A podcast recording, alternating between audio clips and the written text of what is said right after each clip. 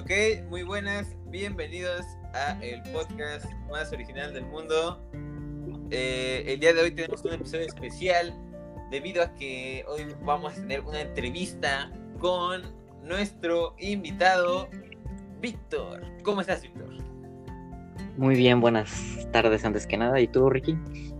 Muy bien, muchas gracias. Eh, bueno, el tema de hoy eh, es sobre el confinamiento, así que vamos a hacerle un par de preguntas a nuestro invitado, ¿no? Sobre este tema de moda, si es que lo podemos llamar así, ¿no? Parece ser lo que Bueno, eh, como primera pregunta, eh, pues este confinamiento ha sido muy aburrido para muchas personas, ¿sabes, no? Pero tú, ¿qué has hecho para, o bueno, qué es lo que haces para entretenerte en tu casa?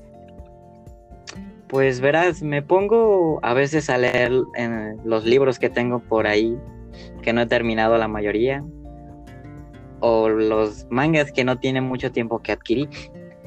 Aunque de la misma manera recurro a mi hobby que es dibujar, o termino encargándome por, por irme a dormir, que es lo que más me encanta.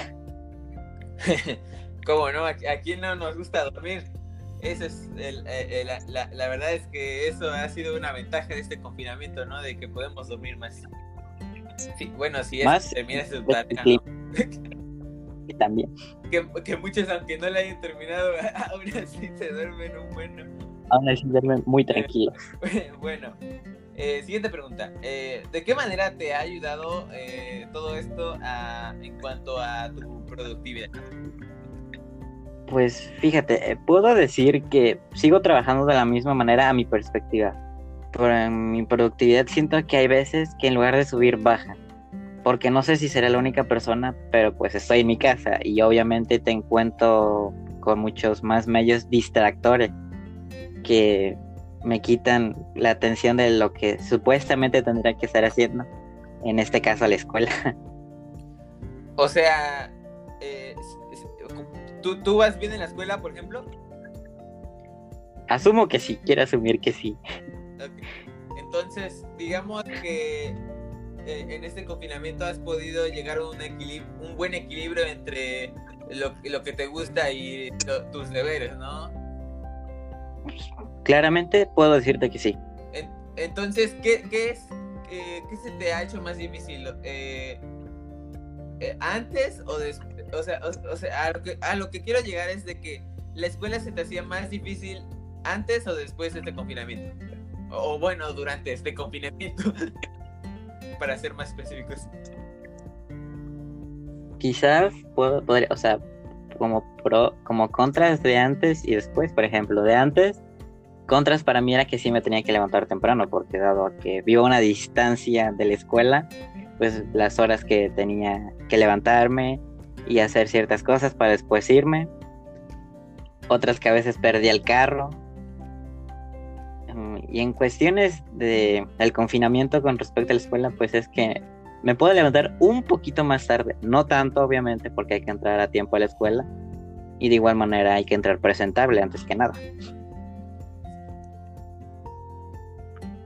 Decir que creo que ese es lo en cuestiones de otras los medios distractores son para mí como lo que más me afecta, más porque estoy en mi cuarto.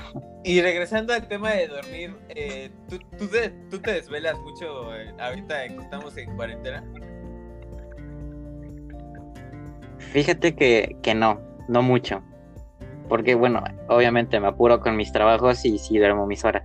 Pero también por estar tan, tanto tiempo pegado en la computadora, pues durante nuestro horario, hay un punto en que ya se cansa mi vista y ya de, puedo decirte que de las nueve ya no pasa. Ok, entonces, eh, bueno, yo creo que para finalizar esto, eh, esta pregunta es, sería muy buena, de que, ¿cuál sería tu recomendación para las personas que nos están escuchando? Eh, de, o sea, ¿qué, ¿qué, hacer tanto para pasarla bien como para pues, estar productivos? Pues podría ser en base como que a un gusto que tengan. Por ejemplo, de aquellos que les guste leer, pues pueden dedicarse a leer libros, no necesariamente puede ser en físico, pues los pueden buscar en internet y dedicarse a leer para poder manejar un lenguaje un poco mucho más variado.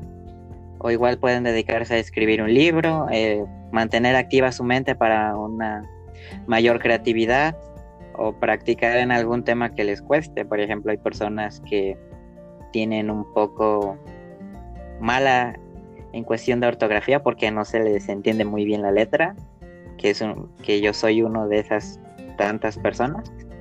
Ok. bueno, entonces yo creo que la conclusión de todo esto sería, eh, pues, no solo eh, sufrir los problemas, ¿no? Sino que aprovechar eh, estos para producirlos en algo mejor, ¿no? Ajá, no solamente veas una cara de la moneda, tienes que ver ambas. muchas gracias, Víctor, por haber venido a este, este, episodio. Muchas gracias por tus, por tus recomendaciones y respuestas, por contarnos de cómo le estás pasando. Eh, también eh, le quiero dar gracias al público por habernos escuchado el día de hoy. Y eh, nos vemos en el próximo episodio. Síganos, por favor, en nuestra página de Facebook, en nuestro Twitter, de Instagram estén pendientes. Bueno, eso fue todo por hoy. Muchas gracias. Bye.